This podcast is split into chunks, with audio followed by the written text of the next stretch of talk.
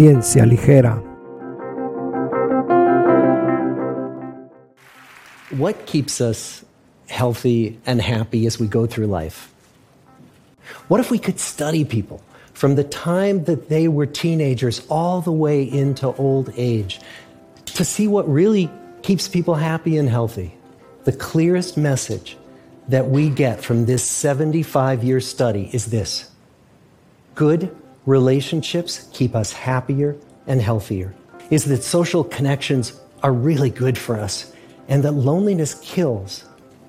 It turns out that people who are more socially connected to family, to friends, to community are happier, they're physically healthier, and they live longer. They live longer. Bueno, hola, ¿cómo están todos? Este, bienvenidos en vivo y en directo, bueno, no, es grabado, a otro programa de ciencia ligera. Este, en este, en este episodio, pues les vamos a hablar de una cuestión muy curiosa. Les vamos a hablar del envejecimiento o del rejuvenecimiento. ¿No? Y vamos a cubrir varios, varios puntos importantes, pero pues bueno, vamos a empezar con el motivo que, que, nos llevó a grabar este podcast. Vimos que había como muchas cositas pasando por ahí en la tetosfera que tenía que ver con el envejecimiento, ¿no, March? Sí, hay un, hay un señor um, uh, multimillonario que está haciendo, es muy uh, trendy, está, está muy, este, todo el mundo está como siguiendo sus experimentos que está haciendo. Se llama Brian Johnson y bueno, aquí vamos a hablar un poquito sobre lo que, lo que él está haciendo. Es un multimillonario que um, uh, tiene diferentes compañías, uh, pero, pero se le ocurrió recientemente hace menos, hace un año más o menos, en abril del año pasado, hacer un experimento consigo mismo para ver si podía hacer que su cuerpo feneciera o, digamos que fuera que, podría, que si podía disminuir el envejecimiento de su cuerpo. Entonces empezó a hacer ahí varios experimentos con él y probó, según él, este, datos uh, hace en, en, noviembre del año pasado que su cuerpo es siete años más joven uh, de noviembre uh, del año pasado a abril. Él eh, rejuveneció siete años. Entonces vamos a hablar qué es lo que dice y por qué por qué está diciendo esto. Y bueno, o sea, en cinco meses rejuveneció siete años. Sí, siete meses. Uh, que hizo interesante. Ciertos, ciertos pasos, entonces igual y podemos hablar qué fue lo que hizo y, y, si, se, y si deberíamos de seguir sus pasos, ¿no? Oye, dejó de fumar, dejó de tomar. Eso, eso está interesante, eso está interesante, Marcela, por, por el hecho de que también acaba de salir un artículo reciente en donde investigadores han logrado, por ejemplo, reducir la edad celular de unos ratones y también este, tejidos de ratones que redujo su, su vejez. Entonces, ya cuando nos metemos más en el, en el tema, podemos comparar lo que está haciendo este señor y lo que encontraron en estos nuevos artículos. Pero, pero en realidad es ese, ¿no? O sea, que les le están dando, siempre hemos estado interesados en, en, hacer más lento el proceso de envejecimiento, todos como humanos, ¿verdad? Porque no nos queremos morir. pero pero ahora los millonarios, que obviamente tienen una vida fabulosa, pues obviamente tampoco quieren morirse y están metiendo muchos fondos, mucho dinero a, a, este, a nuevas em, empresas y nuevos institutos para poder, para que los científicos hagan más experimentos y más investigación sobre. Pero fíjate que es interesante el hecho de que, o sea, se está buscando detener, pero también estos nuevos este, avances han como rejuvenecido la célula. No solamente detener, sino como que lo han rejuvenecido, así como mostraste, como dijiste ahorita este señor. Vamos a adentrar en esta, en esta plática. Y también creo que Raúl este, conoce un poquito más que nosotros del caso de Jeff Bezos, que también anda por ahí metiéndole dinero, ¿no, Raúl? Para hacerse joven. Pues sí, pues para los que, para los que no están familiarizados, el, el dueño de Amazon es Jeff Bezos, es este, es este eh, señor peloncito, como muy orejoncito. Que no es el que está ahí atrás, ¿verdad? no, este es Benjamin Button, se parece.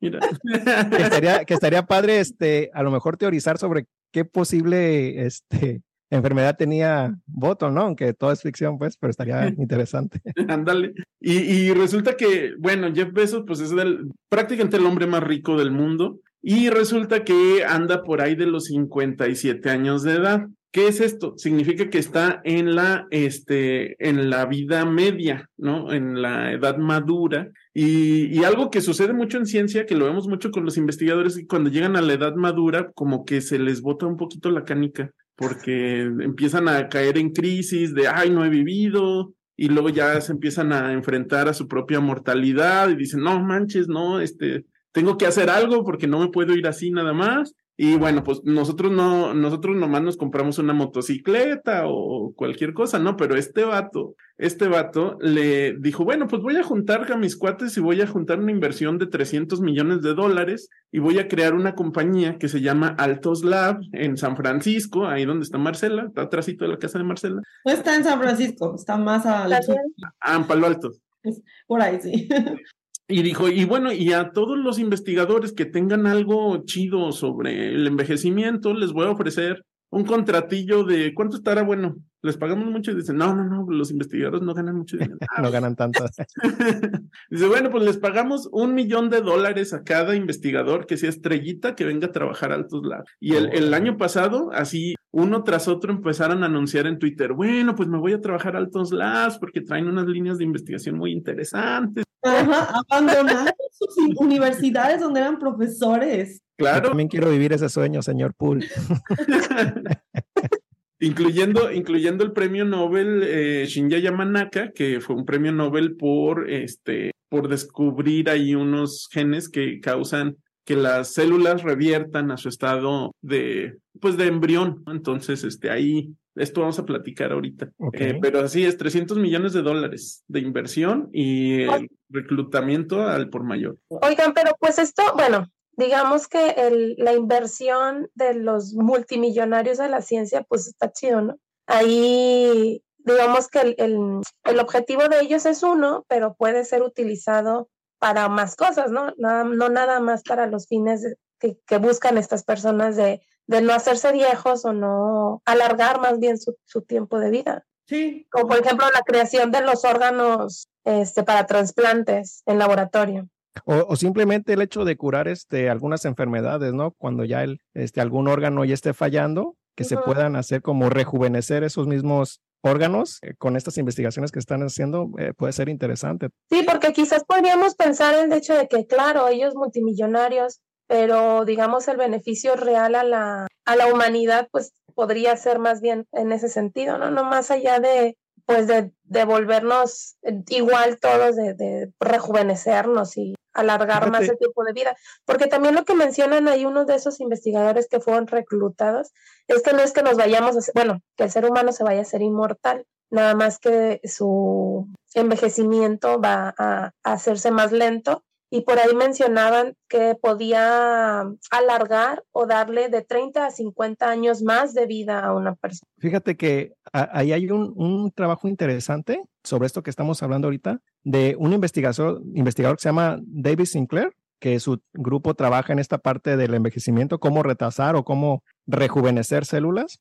Y lo que hicieron fue agarrar eh, unos ratoncitos y les metieron un sistema que ellos le llaman ICE, que en realidad lo que es induce el cambios epigenéticos. Ahorita hablamos de qué son cambios epigenéticos, pero el, el, chiste es lo que ellos vieron, tienen la teoría de que el envejecimiento tiene que ver con cambios en, el, en este comportamiento epigenético. Eh, la epigenética no es nada más que la expresión, cambio en la expresión de genes, no por una alteración del DNA, sino más bien por algunas banderitas que se le pegan ahí al DNA, ¿no?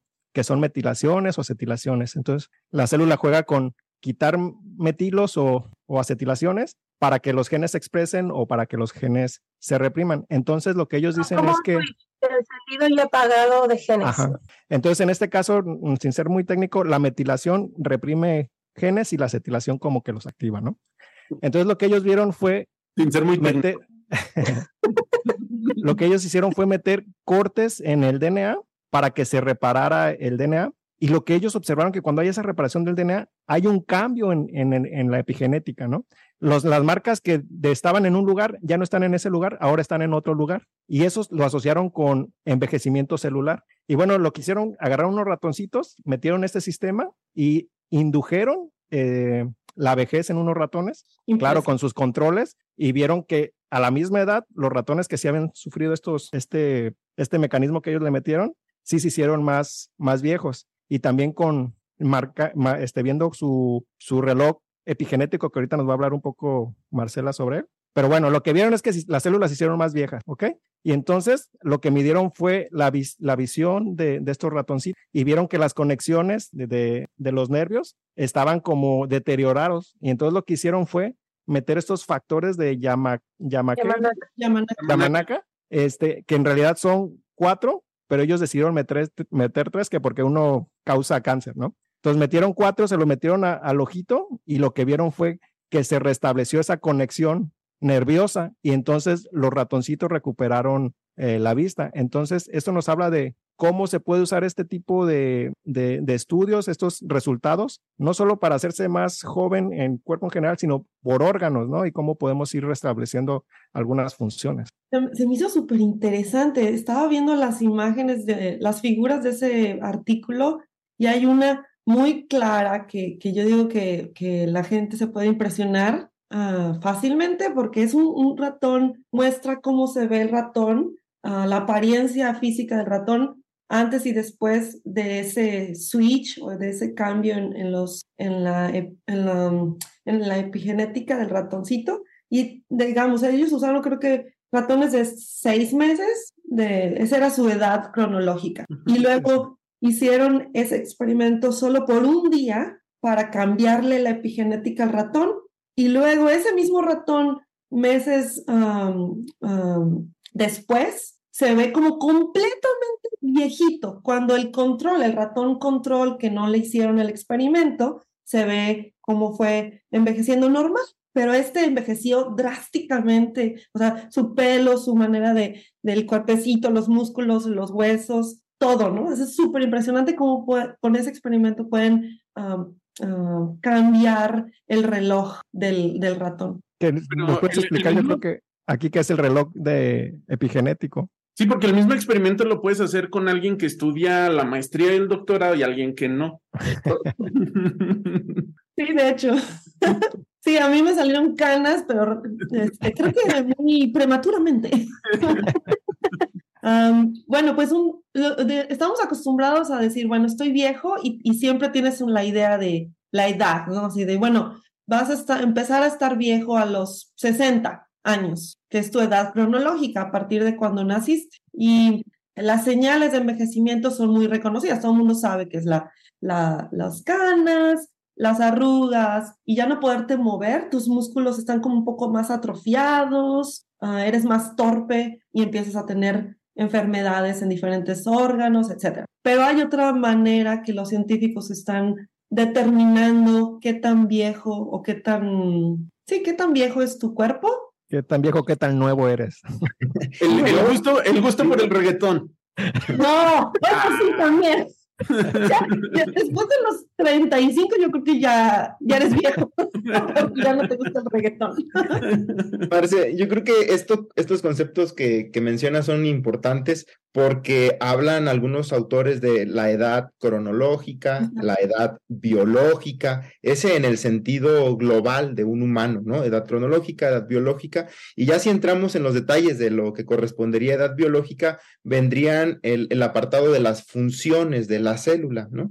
Y cómo esa célula de manera crónica va perdiendo eficiencia en sus procesos y que al final de cuentas eso es lo que define al envejecimiento, una pérdida de la eficiencia de los procesos celulares a largo plazo, en teoría sería envejecimiento, como algo que en sentido global es difícil de tener, pero en sentido celular, por ejemplo, podría ser que ha habido éxitos, éxitos de diferentes artículos, como lo, lo han comentado, donde han demostrado el detenimiento de ese proceso o la mejoría de ese proceso. Y entonces entran ya los conceptos de detención del envejecimiento o rejuvenecimiento. Y ahí me gustaría solo aportar esto de los conceptos de qué es la senescencia. Una célula senescente es aquella que queda detenida, eh, eh, digamos que ya no avanza ni para adelante ni para atrás. Su ciclo celular ha quedado detenido.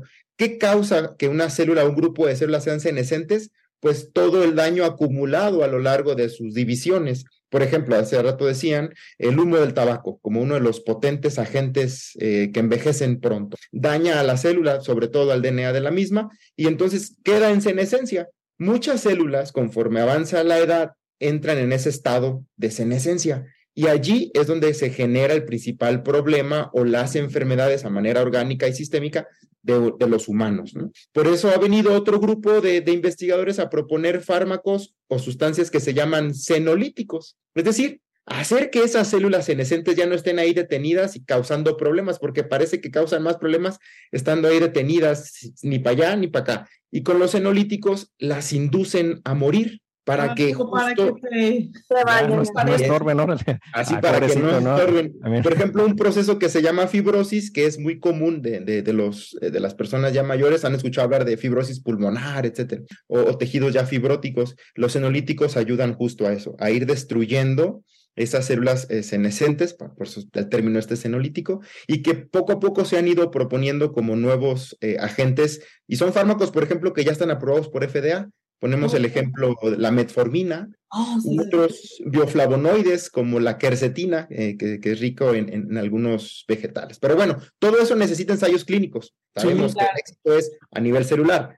pero luego falta comprobarlo a nivel global. Fíjate que el caso de la metformina es muy curioso, porque la metformina lo que hace es meter, ayudar a que tus células metan azúcar, ¿no? Entonces, en, en el caso del envejecimiento, este, del cerebro. Una, una característica muy importante del envejecimiento del cerebro es que las neuronas ya no utilizan azúcar tan bien, no la meten tan bien, hay como una especie de resistencia a la insulina, este, y entonces se supone que la metformina ayuda a que las células metan mejor la, la glucosa y eso ayuda, ¿no? De hecho, en pacientes con Alzheimer, este, hay ensayos clínicos a largo plazo tratando de ver si pacientes que toda su vida tomaron metformina si tienen mejoría o mejores síntomas cuando se les presenta la enfermedad de Alzheimer. Entonces, este, pero no, a la fecha no sabemos muy bien cómo actúa la metformina. Hay como indicios. Así, son datos, por ejemplo, una investigadora ya por allá del 1980 ¿no?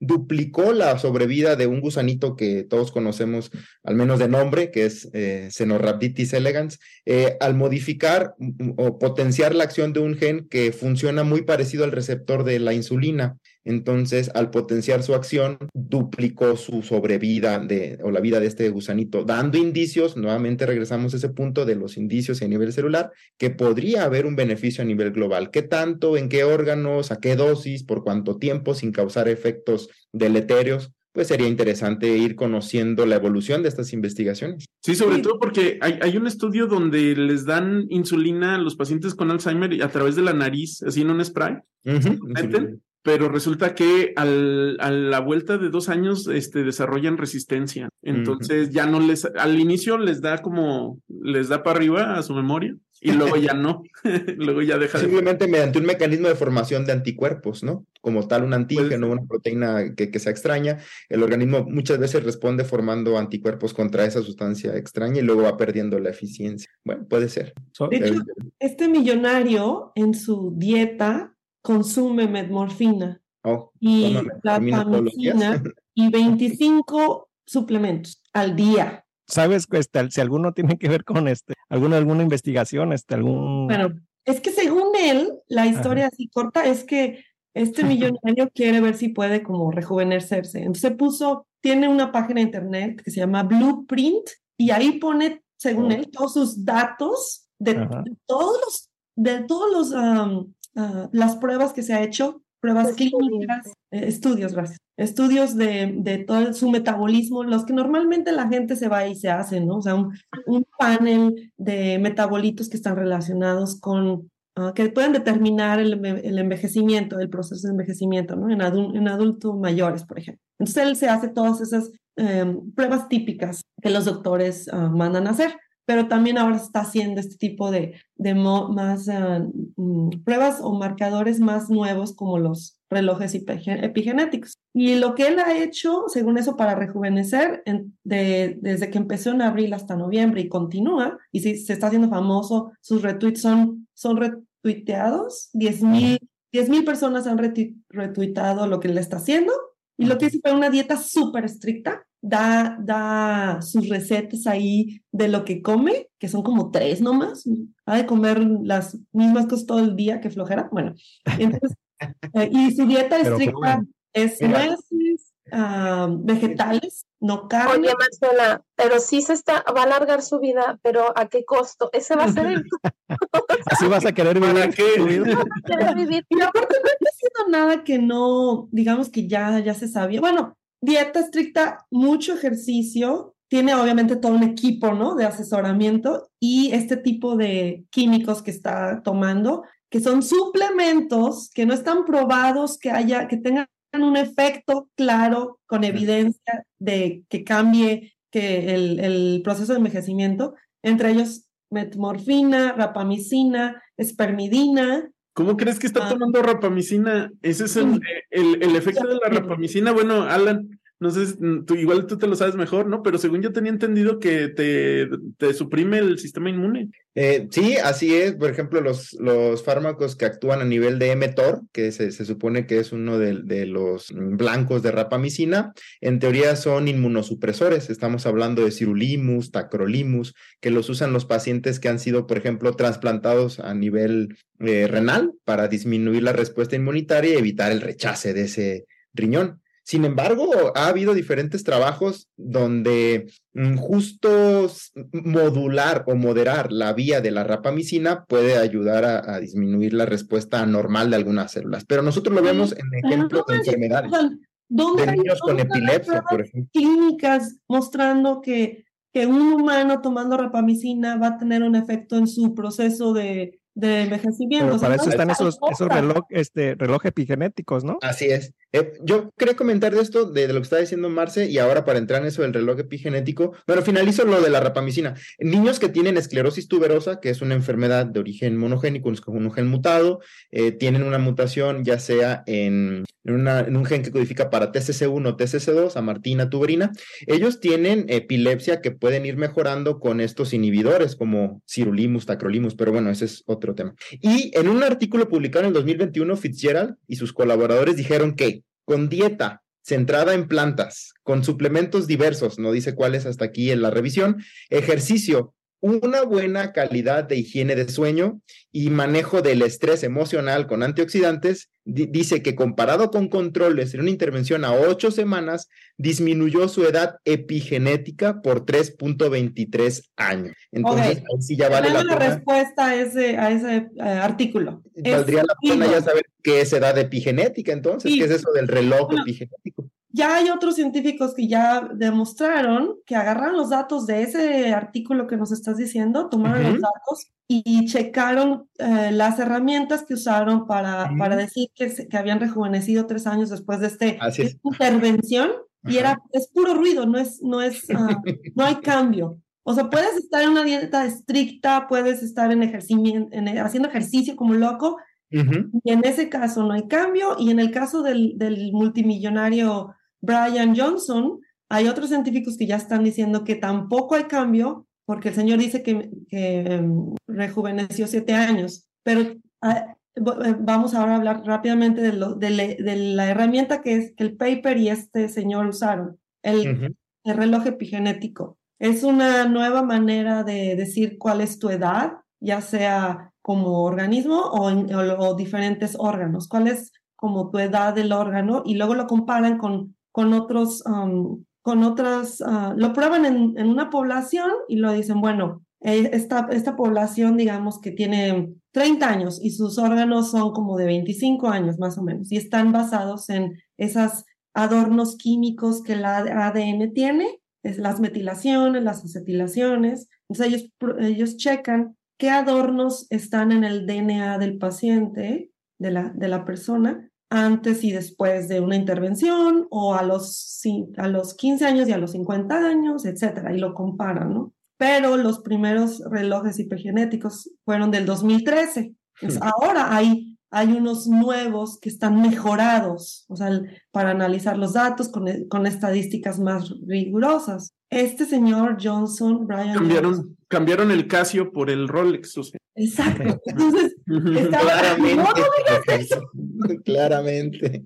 Bueno, Fitzgerald, el, el artículo de Fitzgerald y Brian Johnson están usando los relojes epigenéticos de los del 2013, la primera generación, que hay un ruido de alrededor de cuatro años. Es decir, si, si, el, si el reloj epigenético te dice, ah, tú tienes 25, bueno, es 25 más menos 4 años. Bueno, entre, el señor se redujo 7, entonces le redujo 3, ¿no? Pero casualmente con el reloj tiene, él tiene cuatro relojes, eh, datos de cuatro relojes epigenéticos, tres del 2013 y uno del 2018. Los cambios son en los relojes epigenéticos del 2013 y en el reloj epigenético del 2018, que es segunda generación, que no tiene tanto ruido, no hay cambio. Ah, entonces claramente no es. No. Porque mira, fíjate, fíjate sobre esa parte eh, del artículo que también estaba medio platicando, estos señores eh, también me dieron el reloj epigenético de, de los ratoncitos. Ah, sí. Ajá.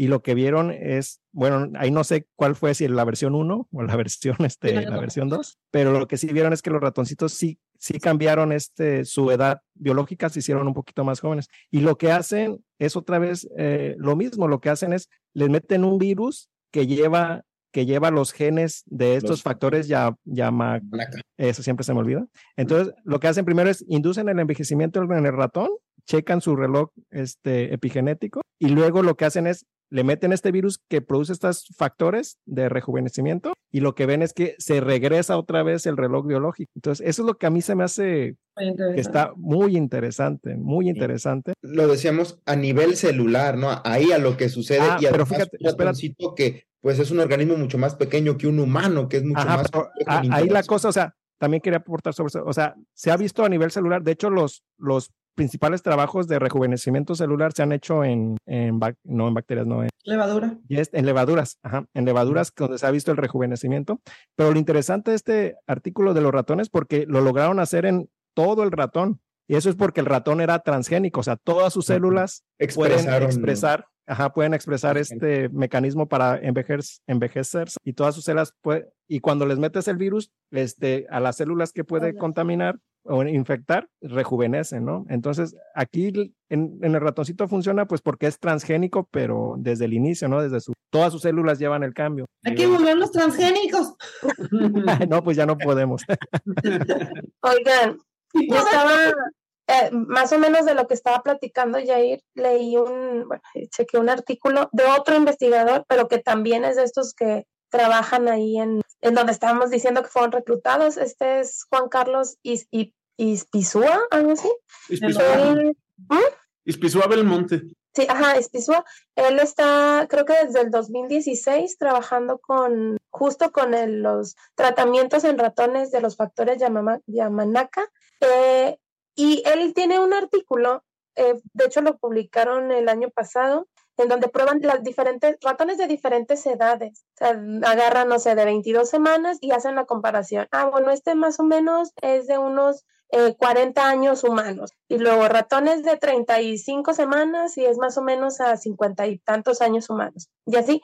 Y entonces les dieron estos factores y vieron que entre más edad tenían los ratones, mejor era el tratamiento o veían los resultados en periodos más cortos. Por ejemplo, los, los ratones más jóvenes que recibieron el tratamiento tardaron, no sé, eh, siete meses en observar un, un, verdadero cambio en, estos, en estas marcas epigenéticas, mientras que los ratones de más edad en un mes mostraron el mismo, eh, el mismo patrón de, de, marcaje. Entonces decían, bueno, también tiene que ver con la acumulación de, de estas marcas epigenéticas y cómo se modifican entre más marcas hay, pues más este... Mariana, si me puedes decir qué, qué fue el tratamiento. Así. Eh, Ahí era, le llaman nada más el cóctel y ellos sí usaron los cuatro factores. Ah, los cuatro. Ajá, ellos sí, era el, cóctel Yamanaka, le llamaban. Ok. Pero sí que usaban los cuatro, los cuatro factores. Bueno, nada más rápidamente para, para mm, la señora ama de casa que nos escucha en casa. Este, los cuatro factores son. Los cuatro factores, eh, nosotros todo el mundo empezamos como una, como una celulita, ¿no? Este, y esa celulita tiene la capacidad de convertirse en todos los órganos, en todos nosotros, en cerebro, en cabello, en piel, ¿no? Y al hacerlo, se va comprometiendo a hacer una u otra cosa, o sea, o eres cabello, o eres piel, o eres esto, ¿no? Y una vez que ya está comprometida, pues es ya, ¿no? Como, como, pues como una persona, ¿no? Una vez que ya estás comprometido, pues ya no rompes ese compromiso nunca. Entonces, este, resulta que el señor Yamanaka lo que hizo fue encontrar una combinación de cuatro genes que permitían regresar ese, quitar ese compromiso y regresar a las células al estado. Resetean a cero las células.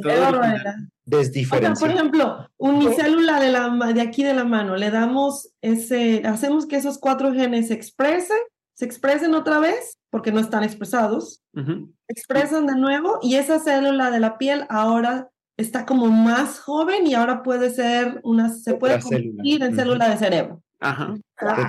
Sí, eso está interesante porque, o sea, los trabajos que hemos platicado de aquí para atrás se basan en estos factores, ¿no? Donde este, les meten estos factores para rejuvenecer. O para que la célula tenga la capacidad, digamos, de, suponiendo que inteligentemente detecte qué células están muriendo más temprano o tienen un problema o han sido dañadas. Así Pero también, pues, en algunos trabajos se ha demostrado que puede presentarse en teratomas, ¿no? Algún tipo de desarrollo celular ya se comentó. Sí, sí, sí. Eh, eso estaba leyendo que puede causar teratomas, pero lo que dice en este eh, grupo de David Sinclair, que, que un factor que de los cuatro es el que en realidad ocasiona este, esos teratomas. Ajá, ese, ese. Que los otros tres no. Y que si usan estos tres, los otros tres que sobran, si quitan MIC, de todos modos eh, se puede volver a, a, regenerar. Bueno, se rejuvenece la célula por este reloj epigenético. Entonces, este. es interesante, ¿no? Ir, quitando lo que no sirva. Imaginemos que eh, ir quitando lo que no sirva, como dices, pero además con, con la participación de otros genes que se haya demostrado que sean eh, prolongevidad, a lo mejor ya no antienvejecimiento, sino prolongevidad. Eh, hay algunos que en trabajos de investigación de estudios de asociación amplios del genoma a nivel internacional se han demostrado ocho y los vamos a enlistar muy rápido. BUP1B, CISD2, CLOTO, PAWR, PPR gamma, por ejemplo, PPR gamma está muy relacionado a la vía de la glucosa. Hay fármacos que, que justo tienen que ir a modular a PPR gamma para, y son tratamiento para la diabetes. PTEN, que tiene mucho que ver con el desarrollo de tumores. SIRT1, que es sirtuina, y SIRT6, sirtuina, también, o SIRT6. Entonces, dicen autores y han encontrado en un modelo también murino, vamos a decirlo así, que cuando hacen un knockout de estos genes, de estos ocho, cuando quitan la función de estos ocho, han encontrado que la esperanza de vida de estos ratoncitos disminuye y, la tasa de mortalidad aumenta mucho más rápido que en controles. Entonces pueden ser diferentes ámbitos, diferentes estrategias. Por eso es tan complicado el envejecimiento porque no es algo lineal o, bidimensional, digamos, ¿no? Sino que... Sin embargo, uno de, uno de, los, uno de los genes que, que, varios de los genes que platicaste tienen que ver con cambios epigenéticos de acetilaciones. Entonces, este, ah, es que yo, yo sí, o sea, yo soy así de que directo. Si algo me dice, no, así es, así soy yo, no sé. Pero yo digo que la epigenética es la, Bueno, a ver, ¿cuáles son, las, es lo ¿cuáles son las pues teorías que tratan de uh, explicar la causa del envejecimiento, porque hay diferentes teorías que se han desarrollado y la más nueva es la relacionada con los cambios en las en la epigenética. Una de las primeras, y eh, ahí me corrigen, eh, si mal no recuerdo, es el daño en el DNA, ¿no? Que puede sufrir este, la célula por diferentes factores, por radiación, etcétera, y que como es, el tabaco, ajá, que generalmente es que se corta el, el DNA en doble strength, o sea, se cortan las dos cadenas y luego el proceso de repararlo. Pero fíjate, es que al final de cuentas, esa es una de las teorías, ¿no? Pero al final de cuentas. La este primaria, digamos, lo que es justo del DNA, lo primario. En ese trabajo en el que, eh, de, también del, del, grupo de David Sinclair, lo que hicieron fue inducir estos cortes en, en, la, en el DNA y luego volvieron a pegar y checaron este, varios ratoncitos y lo que vieron es que no había como un daño tal en el DNA y que se comportaban eh, mm, pues más o menos similar, pero lo que sí vieron es que había cambios en, en las marcas epigenéticas, o sea, el envejecimiento era en el nivel, en, el nivel este, epigenético, o sea, estos cortes por alguna razón hacía que se cambiaran, entonces no es tanto el daño al DNA, La sino más bien reparación. que, el que la reparación provoca que se muevan es- marcadores epigenéticos y que esto es lo que puede estar provocando. Entonces, por es- ese, esa es su hipótesis, Ajá. por ahí tienen el nombre de esa hipótesis y han trabajado tres o cuatro artículos recientes sobre esa hipótesis trata, y dando estos Yamak, no sé cómo se llaman, La manaca. para, a Yamanaka, para regresar otra vez a lo que ellos le llaman como a la copia de seguridad de- del DNA, de, del- de las marcas epigenéticas. A mí me gusta mucho esa teoría, pero estoy segura A mí que también me encanta. Tiene algo al respecto. Pero sí hay otros respecto. factores que a mí me, me encanta esa epigenética. Pero Pues ese, específicamente las sirtuinas son, son un grupo de proteínas que pueden, que su sobreexpresión puede llegar a modificar y a corregir ciertas alteraciones epigenéticas. Tendríamos que ir a ver cómo lo hacen, eh, cada cuánto, etcétera, su función. Pero sí que hay diferentes propuestas farmacológicas de, de sustancias que, digamos, son aparentemente inocuas que pueden ayudar con ese, con ese mecanismo. Y luego hablar de los microRNAs, que también son otro Ajá, otra teoría que tengan por ahí, a ver, una era el DNA, la epigenética, la otra. Bueno, la, la cuestión de las. Hay, hay una cuestión y es que ese mecanismo de reparación que tú dices, si está fregado, no importa este, lo que te hagan. Tu sistema de reparación está fregado y entonces eso marca tu envejecimiento. Está el caso de la oveja Dolly, que clonaron, ¿no? La clonaron de una oveja, digamos, vieja o ya adulta, y entonces este se murió murió de edad muy temprana y tenía todos los signos de una este oveja más vieja, ¿no? De lo que debería ser su edad. Y entonces dicen que es porque todos estos sistemas de reparación este ya estaban cansados, ¿no? Venían desde la desde la mamá que habían utilizado sus células para clonarla y entonces pues ya. eh, Fíjate, e- es curioso lo que comentas también. Yo, yo estoy pro David Sinclair, pero en este, en este trabajo, que no leí bien ese artículo, pero citan un trabajo donde ya se ha logrado hacer este, clonaciones de mamíferos de, con células este, viejas y que el, el, el bicho, bueno, lo que no me acuerdo qué, qué animal era, vivió de manera normal, ¿no? Usando células viejas. Lo- Habría que ver el de los habría que ver si cuánto qué le tiempo hicieron lo, lo- o si le hicieron algo a nivel ge- epigenético a esa célula que, de la que clonaron. Y ahora, esto, esto no es nuevo, o sea, eh, estoy, les estoy hablando que hubo un doctor que se llama Paul Bert, que en 1864 se le ocurrió esta misma idea, pero sin saber de los factores Yamanaka, y entonces dijo, bueno, pues vamos a hacer algo. ¿Por qué no este, hacemos algo que se llama parabiosis? Es decir, vamos a conectar la- el sistema sanguíneo de una persona vieja, o bueno, en este caso eran animales, de un animalito viejo con un animal joven y que le esté pasando sangre nueva, ¿no? Para que se, para que se recupere. ¿Y qué creen? Oh, sorpresa. Sí se recuperaban los ratoncitos, los animales que utilizaban para estos experimentos, resulta que sí funcionan. ¿Y qué creen? Que también funciona en humanos, ¿no? Este, y bueno, eso. Trasplantes de bebés, vamos, trasplantes de sangre de bebé. Deme dos litros de, de sangre de bebé. Eso, eso alcanzó como su pico, o sea, se olvidó esa teoría porque estábamos hablando de 1800, ¿no? Un poco Oye, ¿es por eso los vampiros duran tanto? Sí, es la idea de los, de- detrás de los O sea, vampiros. todo ¿no? se relató. Like a Hay que poner sangre. Pero más joven, porque si no, claro, más joven.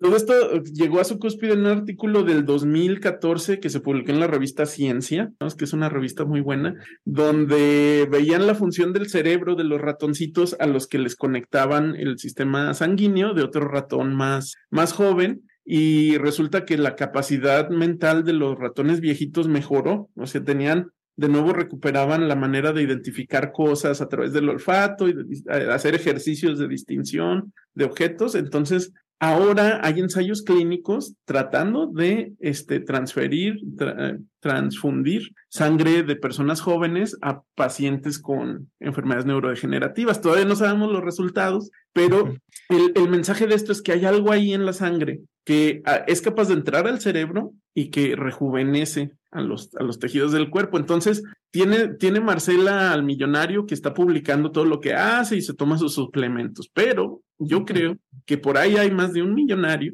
que tiene a sus chavitos que le están donando sangre Puede ser. y esto implica cosas éticas. Ahora también este, ta- también trasplantes de popó Ay, no, no manches.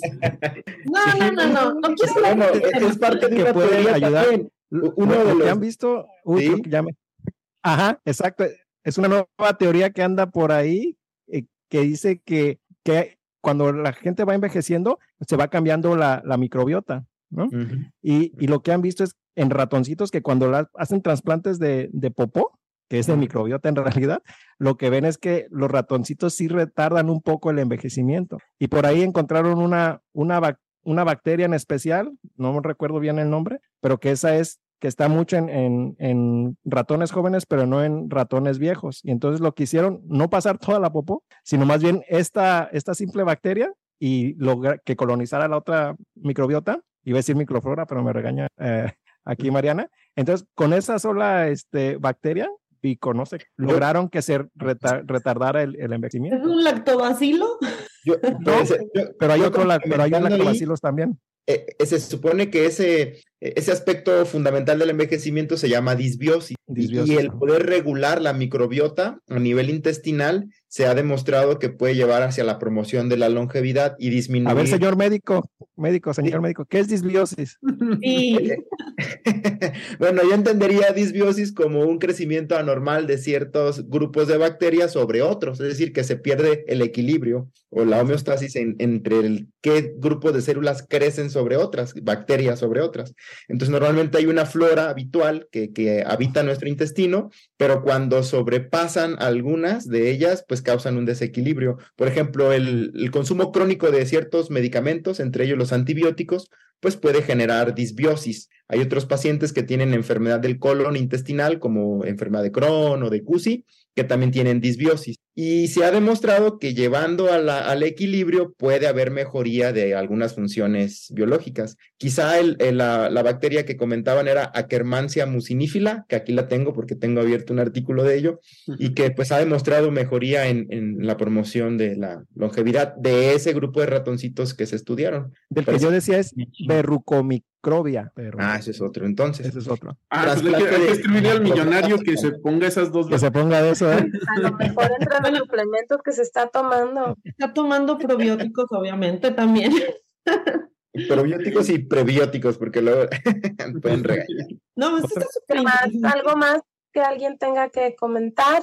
Ah, bueno, pues yo nada más les quiero comentar una, un estudio muy curioso y aquí igual y, y, Alan me va, me va un poquito a echar carrilla, pero este, hay un estudio de la Universidad de Harvard que básicamente los que, lo que nos dice es que no importa qué genes tengan, no importa que tengan, el determinante más importante en cómo envejecen y qué tanto viven, este, es la felicidad. Ah. Entonces, pero déjenme les cuento, este no, no, no estamos hablando de una charla motivacional. Este es un estudio este, que empezó en Harvard con 268 estudiantes que inició en 1938 y se le dio seguimiento por 80 años, ¿no?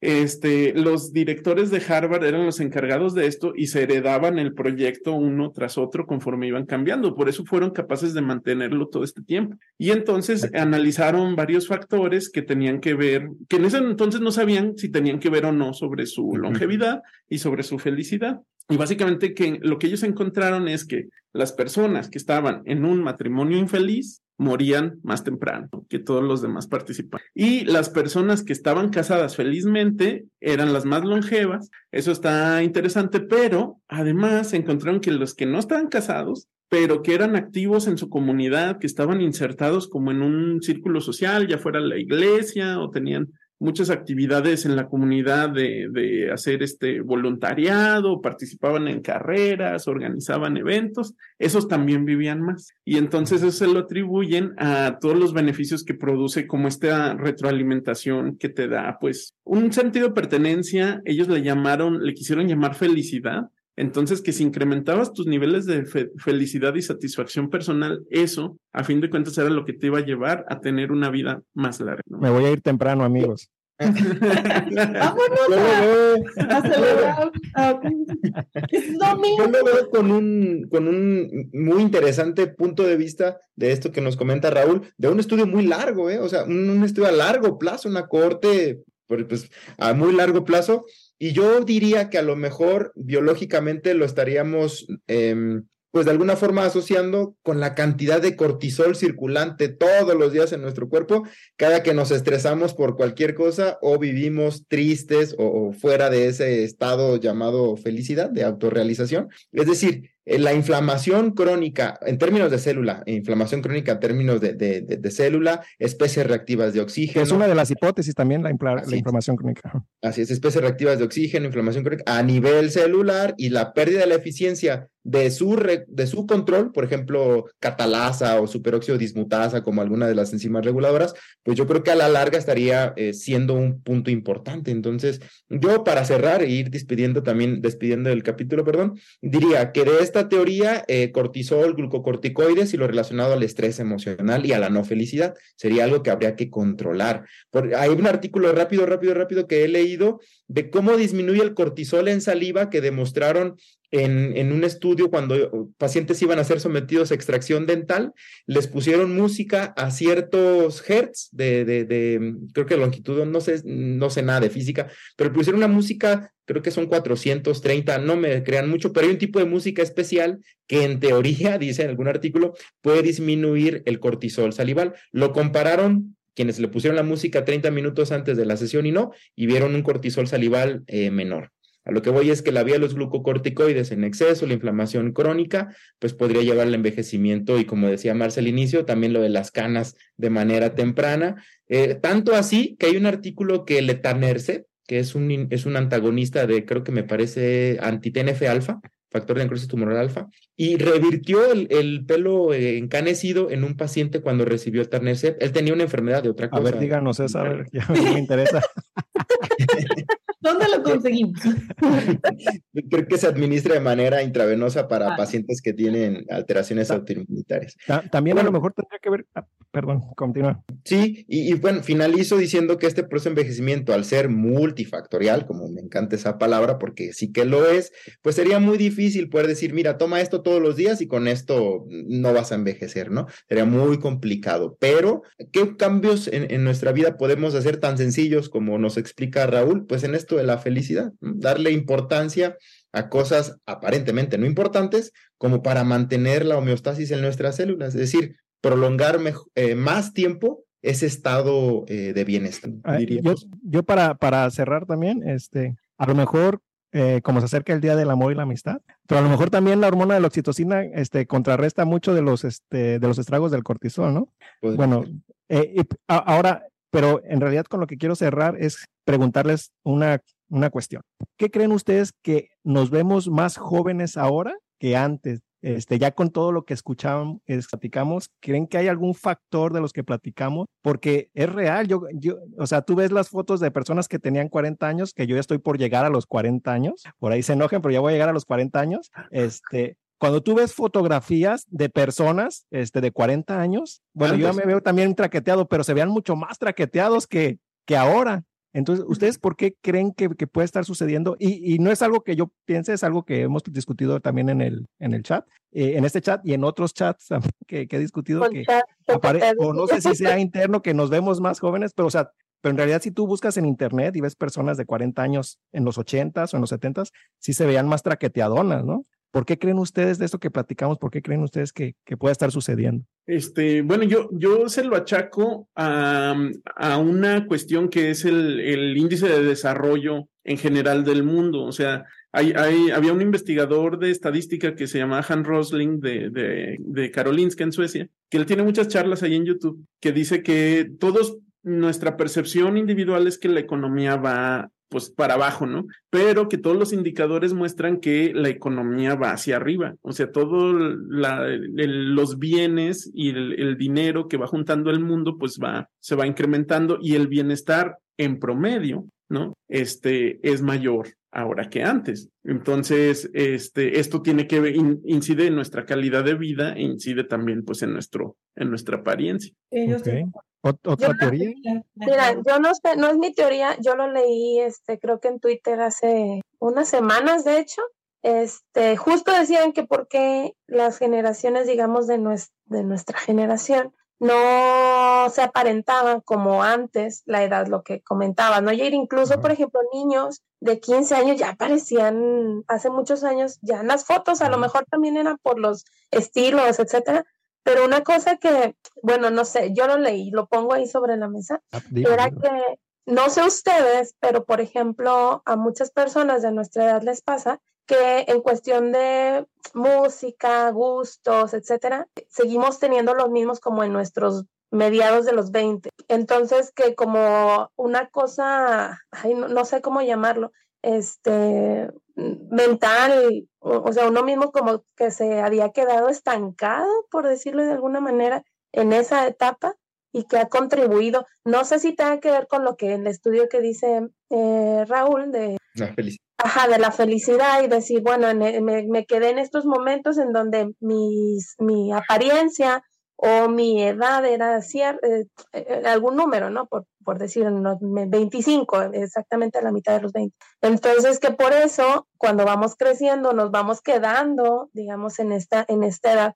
Pero bueno, era como también una teoría que, que escribían. Y además, les digo, era en Twitter, así es que no. Tómenlo con reservas, por favor. sí, sí, sí, o sea, pero no sé, o sea, me quedé pensando en eso, que si, por ejemplo, tener una edad mental también te ayudaba a tener una apariencia de, de esa edad. A lo mejor no, no te, no te expones a, estrés que pueda estar generando cortisol, ¿no? Si, Alan, ¿tú tienes alguna teoría sobre eso? Eh, pues yo lo veo tanto una paradoja, porque podríamos decir también que ha habido un incremento en el consumo del tabaco, que antes el tabaco lo consumían más hombres que mujeres, pero ahora ya casi es lo mismo. Eh, la cronobiología del sueño como algo muy importante, los, los estos ritmos circadianos y demás, eh, que al alterarlos constantemente también causan envejecimiento prematuro, quienes trabajan por las noches o quienes simplemente duermen más tarde o ven tableta más tiempo o pantalla de, computadora más tiempo y que tienen alterado el sueño, también envejecen. Y eso es más actual de que ahora que en años anteriores, que no había esa tecnología. Yo por eso lo veo un tanto una paradoja. Diría que de entre los que aparentemente se ven jóvenes serían solo algunos y que quizá la mayoría, em, en general el grueso de esa población, pienso que mm, entonces yo diría la pregunta es por qué hay cáncer a, edad más temprana en esta época que antes. Un artículo reciente 2023 de, de por qué esta epidemia o pandemia global en la que el cáncer, el multifactorial me refiero, está justo apareciendo más temprano que años anteriores. El cáncer, digámoslo como una marca de pérdida de la regulación de la eficiencia de los mecanismos, bla, bla, y también como un dato de envejecimiento. Yo diría un tanto paradójico, ni un lado ni para otro, sino analizar poblaciones específicas, pero está interesante el tema. Ahora, ah, también hay que pensar que en, en 1960 todos los alimentos enlatados traían plomo. ¿Mm? Esas son otras cosas, ¿no? las guerras, por ejemplo, ¿no? También el, estrés de, estar escuchando, pero no, no, yo tampoco tengo como una teoría aquí muy clara. Este, ¿Alguna otra aportación o vamos cerrando, chicos? Sí, yo nada más quería, ah, bueno, así, pues lo mío es bien rápido. Eh, justo lo, lo, mencionaba al principio, eh, que ha habido estudios en este, mm, este reswitch de las, del patrón de metilaciones y en general todo lo del reloj epigenético, ya han hecho eh, regresar células, como ya mencionamos, las, las diferenciadas a su estado, digamos, original, para diferenciarlas en cierto órgano. Ya se han creado órganos con esta técnica en laboratorio y por ahí también comentaban que ya hubo una primera persona que fue trasplantada con, estos, con este órgano que se creó con esta tecnología en laboratorio. Pues vamos yendo porque nos estamos haciendo viejos.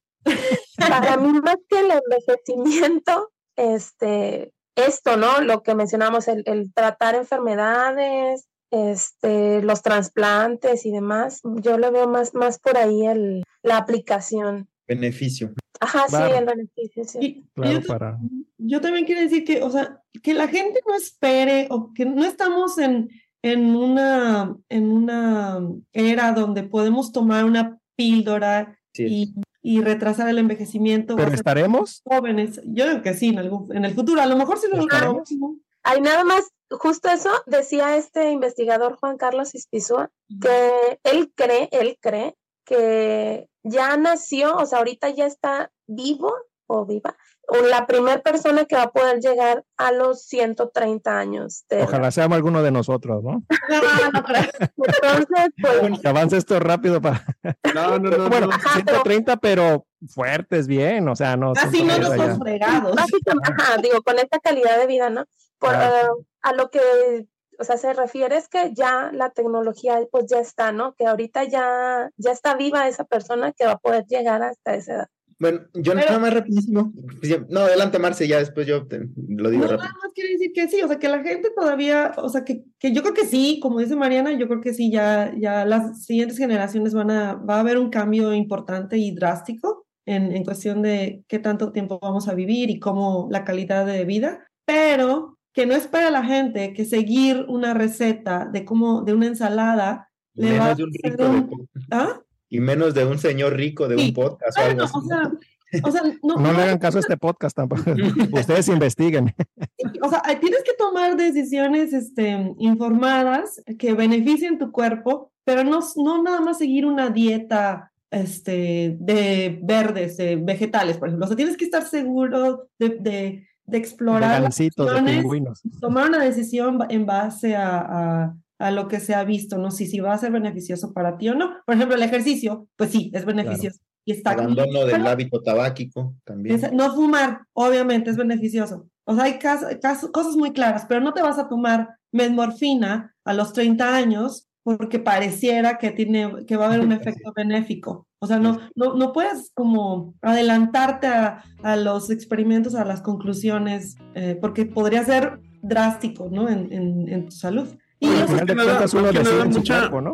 Mucha metformina y todo, y, pero no dejas el cigarro, no dejas de pistear todos los días, ponerte O el hasta otro, eh, el otro extremo donde se privilegia, por ejemplo, el botox o que no se vea la arruga y qué sé yo, pero cuando la edad biológica está muy mal, ¿no? Pero todo lo quieres corregir con botox, te quieres ver bien, pero la de adentro está muy mal, entonces pues no, ahí ya no queda Botox al DNA para quitarle los Oigan, y aparte acuérdense que, bueno, pues envejecer es parte de la vida, ¿no? O sea, porque también está interesante, y bueno, no lo tocamos quizá a lo mejor en algún otro punto, el costo a nivel mundial de alargar el promedio de vida del ser humano, ¿no? o sea, que ya que no, mejor que nos muramos, ya. No, pero por ejemplo, Las si ya tenemos las una sobrepoblación, escasez de recu- etcétera, Thanos. ahora alargar y por ahí me parece que hay estudios que entre más este más se ha incrementado bueno pues sí hay más gente pero ha incrementado la, la edad media este de las personas